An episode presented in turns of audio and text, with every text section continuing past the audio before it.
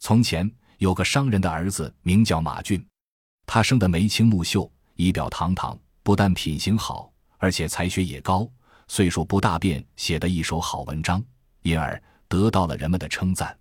马俊很喜欢歌舞，有一次他扮演天女散花，在室内翩翩起舞，像个美丽的女子一般婀娜多姿，人们送他个美人的称号。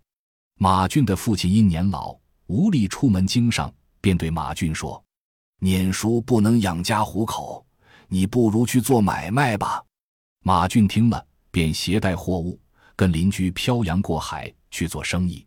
出海第二天就遇上了大风，风越刮越猛，一连刮了三天三夜。最后，商船在一个荒岛靠岸，同伴们都被狂风卷走，只剩下马俊一个人。马俊又饿又累，但船上的干粮和淡水却早已吃光了，不得已只好到岸上找点东西吃。他看到一个村庄，就鼓起勇气走去。马俊走进村庄一看，一座座房屋高高低低，杂乱无章的布满山坡，街上人来人往，倒也热闹，但和家乡风光却完全两样。这时，突然传来几声既不像人语，又不像鸟叫的声音。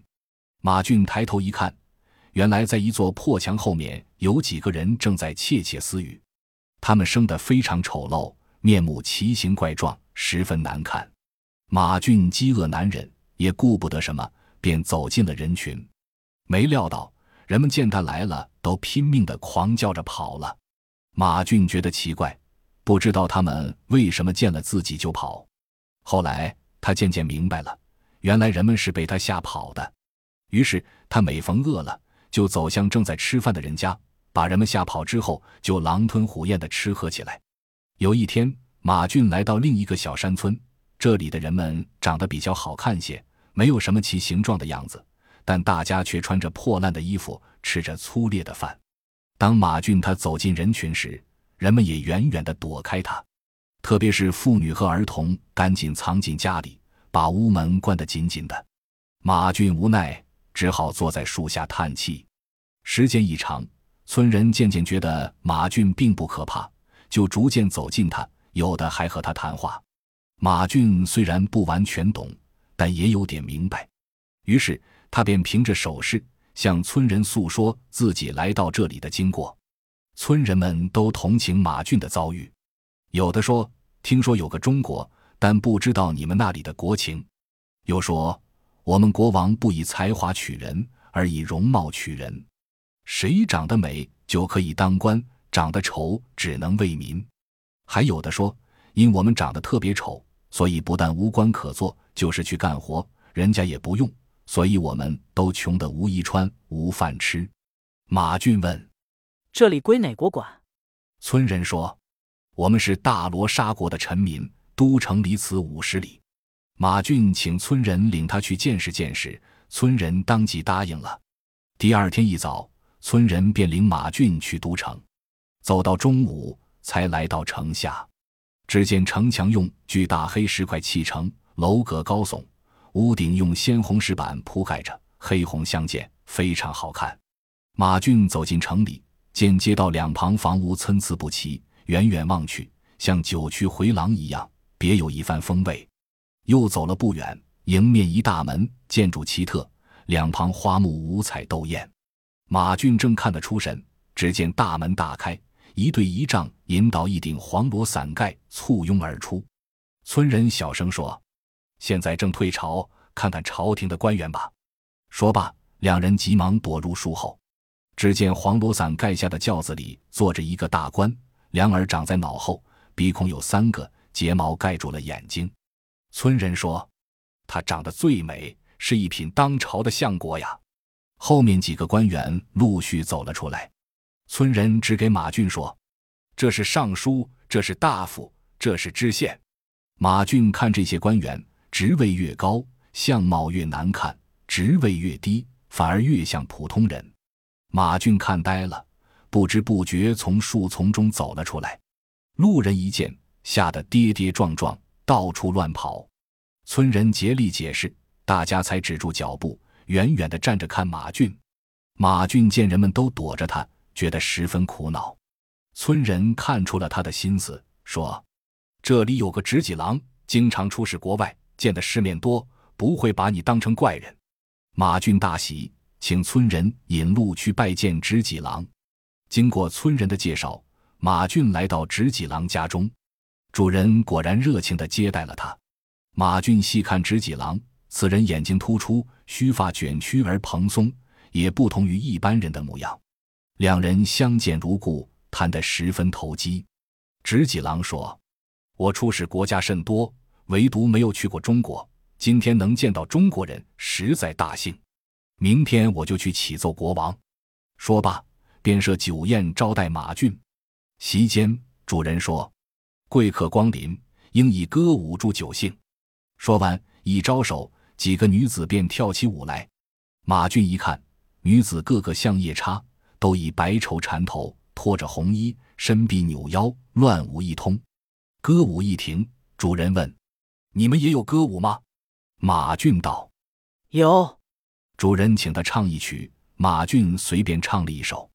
主人称赞道：“你技艺这样高，国王见了必然高兴。”次日清早，执戟郎上朝向国王推荐马俊。几个大臣听说马俊长得很怪，怕惊了国王。一再劝说国王不要接见，国王这才打消了召见的念头。执戟郎没达到推荐的目的，很不高兴，便常常与马俊喝酒谈心，借以消愁解闷。有一次，马俊喝得酩酊大醉，趁着酒兴，用煤烟把脸胡乱摸了通。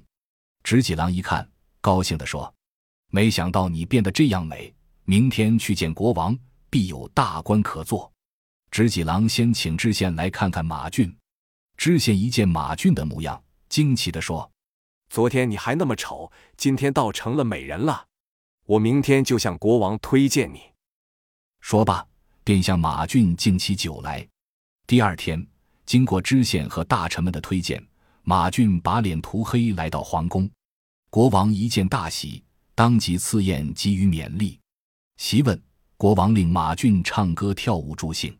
马俊就用白绸缠头乱唱乱舞起来，国王看罢大悦，当场封他为大夫。从此以后，马俊经常被召进皇宫参加御宴，恩宠胜过别的大臣。日久天长，大臣们看出马俊面目有假，不仅窃窃私语，而且不愿和他接近。马俊深知这样下去不是长久之计，就向国王请求免职。国王不准。只赐甲三个月，于是马俊骑着骏马，驮着金银，回到了山村。村里的人听说他做了高官，男女老幼家道贵阶。马俊下马，扶起，让村人不必多礼。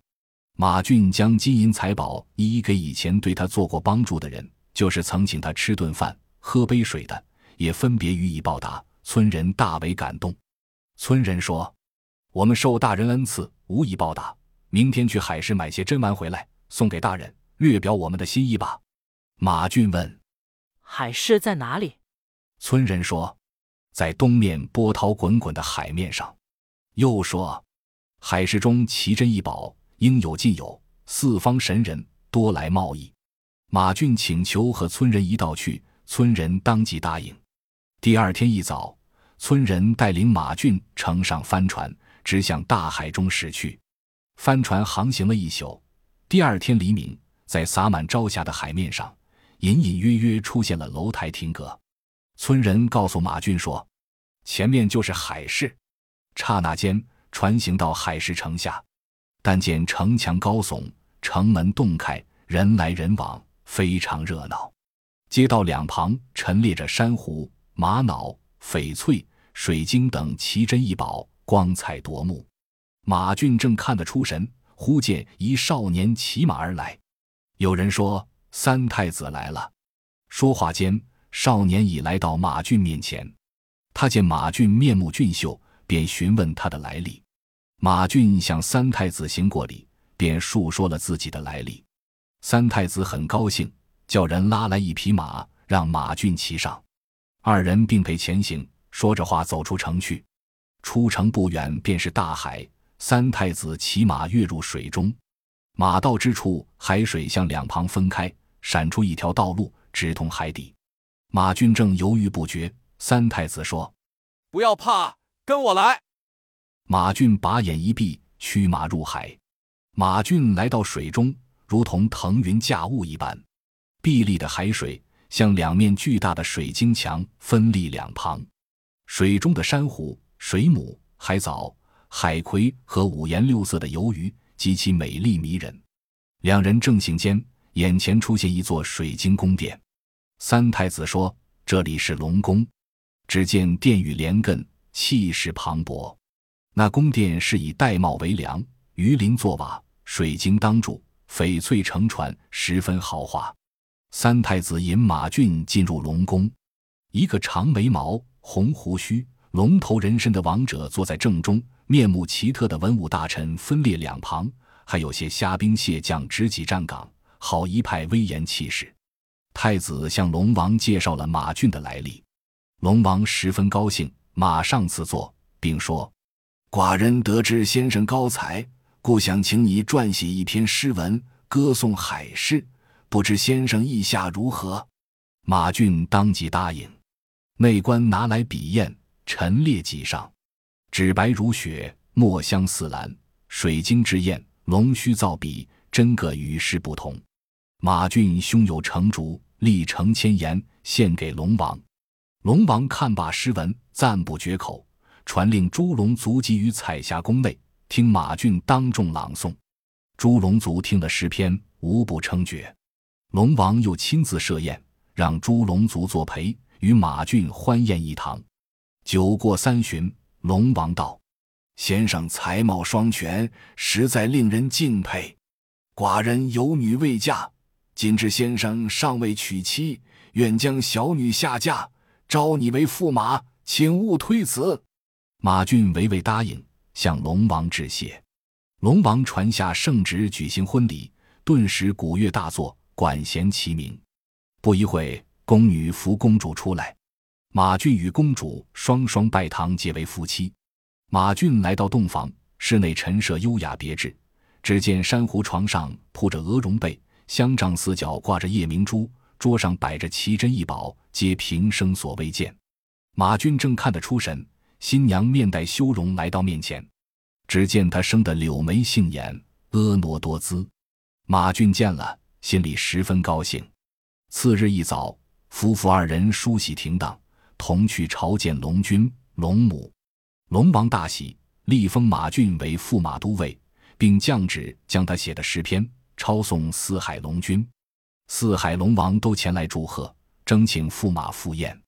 此时，马俊穿锦绣服，骑青龙马，前簇后拥，游遍四海。马俊的诗篇被竞相传颂，成为名噪一时的水国才子。宫中有玉树一株，晶莹透明，叶片碧绿，花色粉红，十分好看。马俊和公主常常在玉树下吟诗谈心。有时风吹玉树花瓣落下，叮当有声。拾起一看，状如玛瑙，光洁可爱。树上也常有一鸟飞来，毛色翠绿，长尾垂地，鸣声悦耳。一鸟有时叫声凄凉，好似孤雁失群，哀鸣思旅。马俊每当此时，不由产生一种思乡之感。一天黄昏，马俊又听到这一鸟凄楚的叫声，不觉泪下。公主见他掉泪，忙问缘故。马俊说：“离家三年，挂念父母，你能随我回家一趟吗？”公主说：“纤尘路隔，难以相随，但我绝不能以夫妻缠绵之爱夺你孝敬父母之心。我立即将此事禀报龙王。”几天后，马俊去朝见龙王。龙王惋惜地说：“你既然思念家乡，就不便多留。”明早送你回家去吧，马俊说：“蒙父王见爱，孩儿探望双亲之后，一定再回来报效父王。”晚上，马俊对公主说：“我探望双亲后，很快就回来和你团聚。”公主难过的说：“你一回去，咱们的缘分就断了，这是不可挽回的。”马俊听罢，痛哭失声。公主安慰马俊说：“赡养父母是子女应尽的责任。”你走后，我们虽然分居两地，但咱们的心还是在一起的。一席话说的马俊更加心酸。公主面带羞容地说：“妾已有孕在身，临别前请你给孩子起个名字吧。”马俊激动地说：“生个女孩起名龙宫，生个男儿就叫福海吧。”公主点点头。公主说：“三年后的四月八日，你乘船到南海，我把孩子送给你。”说罢，公主将装满珠宝的鱼皮囊送给马俊。马俊也将一对红玉莲花送给公主，留作纪念。天色微明，龙王设宴为马俊饯行，又送他许多珍珠宝贝。马俊辞别龙王、龙母、公主及诸龙族，怀着恋恋不舍的心情，登上了归国的龙船。龙船一直划了七七四十九天，终于回到了久别的故土。马俊站在船尾，面对大海，心情格外激动。马俊回到家里后，一家人都很高兴，因为他失踪已三年多，家里人认为他已死了。今日回家，父母姊妹都喜出望外，听他仔细讲述这三年中的不平凡经历。回家后不久，父母亲便相继去世，马俊心情十分沉痛。从此，他自操家务，度日如年，越发思念起公主来了。三年后的四月八日，马俊按照公主的话。一早就乘船来到南海，马俊巡视茫茫大海，远远望见海面上漂浮着两个小孩，马俊大喜，忙命船划向小孩。船划进小孩，马俊一看是一男一女，生得十分可爱。孩子怀里各系红玉莲花一只，正是自己当年赠给公主的纪念物。他马上将孩子抱到船上。马俊在福海身上找到公主的亲笔信。信中诉说了别后对马俊的思念和不能相见的痛苦。马俊把信反复看了几遍，不觉泪如雨下。两个孩子也抱着马俊的脖子要找母亲。马俊不觉失声痛哭，孩子也大哭起来。马俊把两个孩子带回家里，从此他又当父亲又当母亲，还要出外经商。每当马俊外出时，家里就只剩下龙公一人。经常因思念母亲，伤心的哭了起来。一天，龙宫正在思念母亲，忽然阴云密布，大雨如注，雷电声中，公主自天空冉冉而下。龙宫一见，抱住母亲痛哭起来。正在这时，马俊和儿子福海回来了。马俊和公主相见，各自诉说别后思念之苦。公主说：“一家人团聚，应当高兴才是。”你们看，我给你们带来的礼物。说着，把礼盒拿了出来。马俊打开盒子一看，全是奇珍异宝。公主说：“这些东西都是人间少见的，就留给你们做家用吧。今后，我想你们时就会来的。”说罢，化作一缕青烟而去。